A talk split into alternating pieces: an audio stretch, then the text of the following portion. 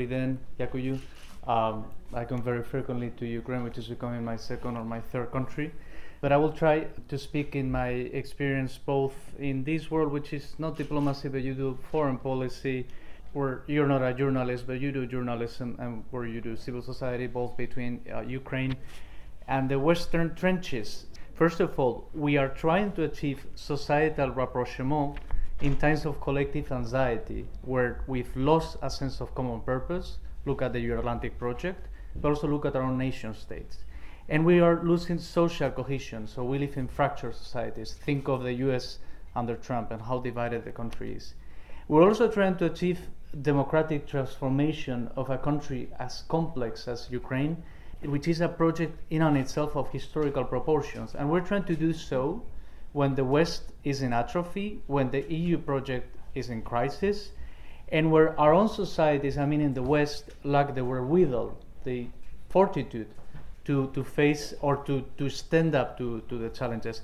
And we do so in terms of populism, what I call it simply the authoritarian age. And you guys are trying to rebuild, not nation building, but you're trying to rebuild your nation and you're trying to change your state with a lot of hardship and with political tensions. And we're trying to do everything being civil and being civic. So adhering to standards, adhering to rules, etc. At times of patriotism, misinformation, etc. So summarizing, we're trying to make history defeating history. We're trying to push for an utopia at times of dystopias. And these dystopias are emerging, not here, they're emerging in our societies. So it's a, it's a bit uh, of a challenge. On, on the battle for public space uh, media, I mean, we need to, following on my, on my, on my colleagues' uh, remarks, we need to bear in mind that just like you have a public space, which is the normal public space. People say mainstream media. I will just say established media with their challenges that, for instance, Andrea has, has mentioned. That it's in crisis, but it's not collapsing. But you have rules. Question is whether these rules are always complied with. And then you have the jungle, the blogosphere, the you know social media, new outlets, etc., where there are no rules, and this is lawlessness. And that second public space is becoming a little bit more more more mainstream, and it has opportunities and it has risks the fear that has been uh, laid out in the previous session is that the toxic element in that public sphere dictates public policy, which is my main worry.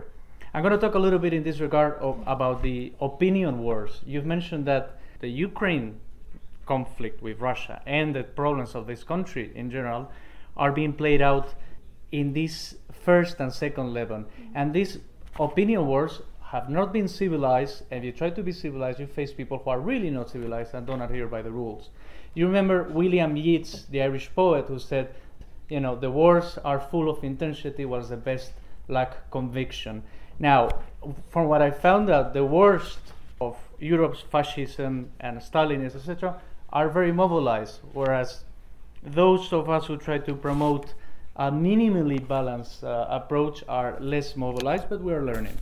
So you mentioned the case of, of Mirotvorets, and I, I agree with you because I think it has damaged Ukraine's reputation and also it has uh, played in the hands of, of the Russian propagandists in the West. I have to emphasize that, as the previous panel has made clear, in Ukraine there's freedom of speech, etc., so it's a different category, but it did damage the perception. This debate has polarized, and sometimes uh, it's important to introduce nuances, and you can be I, th- I think I've been labeled as a pro-Ukrainian. I just think that Ukraine is essentially right and Russia is essentially wrong. And then the question is, of course, the, the nuances. But that doesn't detract from being balanced. And there's also a problem of standards. I mentioned before um, the case of the your Trizub this summer, where some small Spanish media reported as a fascist semblance worn by a Ukrainian football player. And it's men just go to Wikipedia, Google it, and find out about the Trizub. So that's a problem of standards. And I think I'm not a journalist, but I think we have to do so. So lessons learned.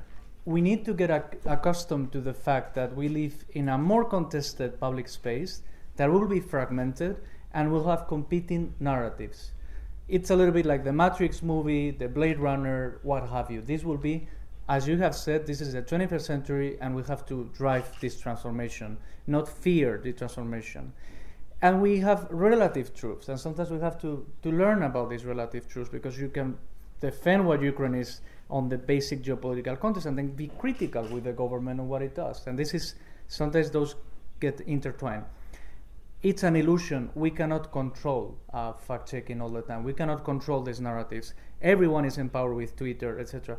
But we can shape the narrative, and I think we have to prevail in the battle of narratives because this is about democracy, freedoms, and a free European space. It's no longer about Ukraine. So we'll have to get used that, you know, the individual empowerment that, that results from the social media, from the advent of the information society, it's an opportunity. It helps change. I've connected with great people in this country just on social media. It brings risks, many risks that, for instance, people who are not knowledgeable in Ukraine wade in very sensitive topics. Oh, in Eastern Ukraine, they're all Russians, etc. So this is a risk.